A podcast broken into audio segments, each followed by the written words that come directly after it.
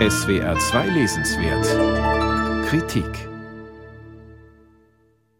Es sind Orte, die an Tarkovskis postapokalyptische Landschaft in seinem Film Stalker denken lassen.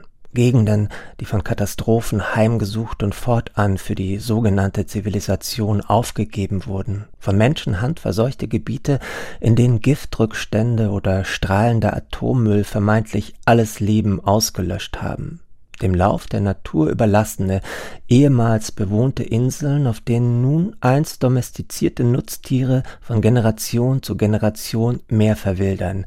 Kurz, es sind verlassene Orte, um die man eigentlich einen Bogen macht, die aber für die schottische Essayistin Cal Flynn geradezu atemberaubende Offenbarung bereithalten. Nicht nur über den Umgang von uns Menschen mit der Welt, sondern auch über die unterschätzten Kräfte der Natur, sich das Verlorene zurückzuerobern, sich zu regenerieren, sich an die von uns geschaffenen Gegebenheiten anzupassen. Nicht vom Reiz des Ursprünglichen wolle sie schwärmen, schreibt Cal Flynn gleich zu Beginn ihrer faszinierenden Erkundungsreisen. Es geht um Rückverwilderungen und stetigen Wandel, um die verstörende Schönheit kaputter Landschaftszonen, die zu wundersam fruchtbaren Böden für etwas Neues und Unerwartetes werden.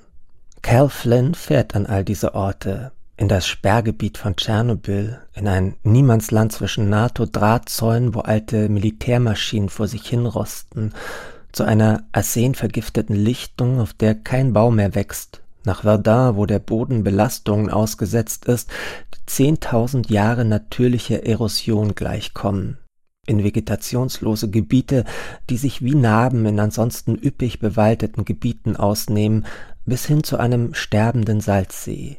Sie ist in Europa unterwegs und in den USA, und überall tut sich Erstaunliches auf. Sie nennt ihr Buch eine Geschichte darüber, Zitat, dass es an einem bis zur Unkenntlichkeit veränderten Ort, wo jede Hoffnung verloren scheint, vielleicht doch noch Potenzial für eine andere Form von Leben gibt. Dabei handelt es sich stets um Erneuerungsprozesse, nicht um Wiederherstellung. Und diese Erneuerung gelingt am besten dort, wo der Mensch sich vollkommen zurückzieht und nicht mehr hineinpfuscht. Füchse und Bären kehren in Gegenden zurück, aus denen sie längst verbannt waren. Auf Schiefersplitterkippen, die wie eine sterile Wüste wirken, siedeln sich plötzlich filigrane Laubflechten an, die sich zu korallenriffartigen Verbänden zusammenfinden, dann folgen irgendwann Wildblumen und tief wurzelnde Gräser. Große Waldflächen wachsen nach, wo Wälder gerodet wurden und Brachland entstanden war. Es finden Verjüngungsprozesse statt, solange der Mensch nicht eingreift. Ein unermesslicher CO2-Speicher kann so entstehen. Aufgelassene Straßenzüge in der im Niedergang begriffenen Stadt Detroit werden sorgsam zurückerobert, und selbst jene Orte, die man menschenverlassen nennen könnte, ziehen auch wieder Menschen an. Ob es in Tschernobyl ist oder in Patterson, New Jersey, zwischen zugewucherten Industrieruinen.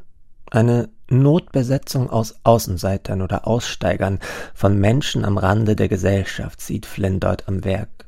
Diese Räume liefern nämlich die Möglichkeit, sich von der Gesellschaft abzuwenden, notgedrungen oder freiwillig, um die Freiheit zu genießen, die ihnen der Rückzug verspricht. Das sei die andere Bedeutung des Verlassenseins, das Fehlen moralischer Hemmungen. Calflins Beobachtungen sind oft unterfüttert durch genaue Recherchen, biologische und geologische Befunde, eindrucksvolle Daten. Nicht weniger eindrücklich sind aber ihre bildhaften, oft poetischen Beschreibungen dessen, was sie zu sehen bekommt. Man solle die Anstrengungen, die Natur zu erhalten, das Klima zu retten, nicht vermindern, aber man dürfe auch die Hoffnung nicht aufgeben, sagt Flynn. Diese Welt sei verdorben und heillos, doch sie wisse zu leben.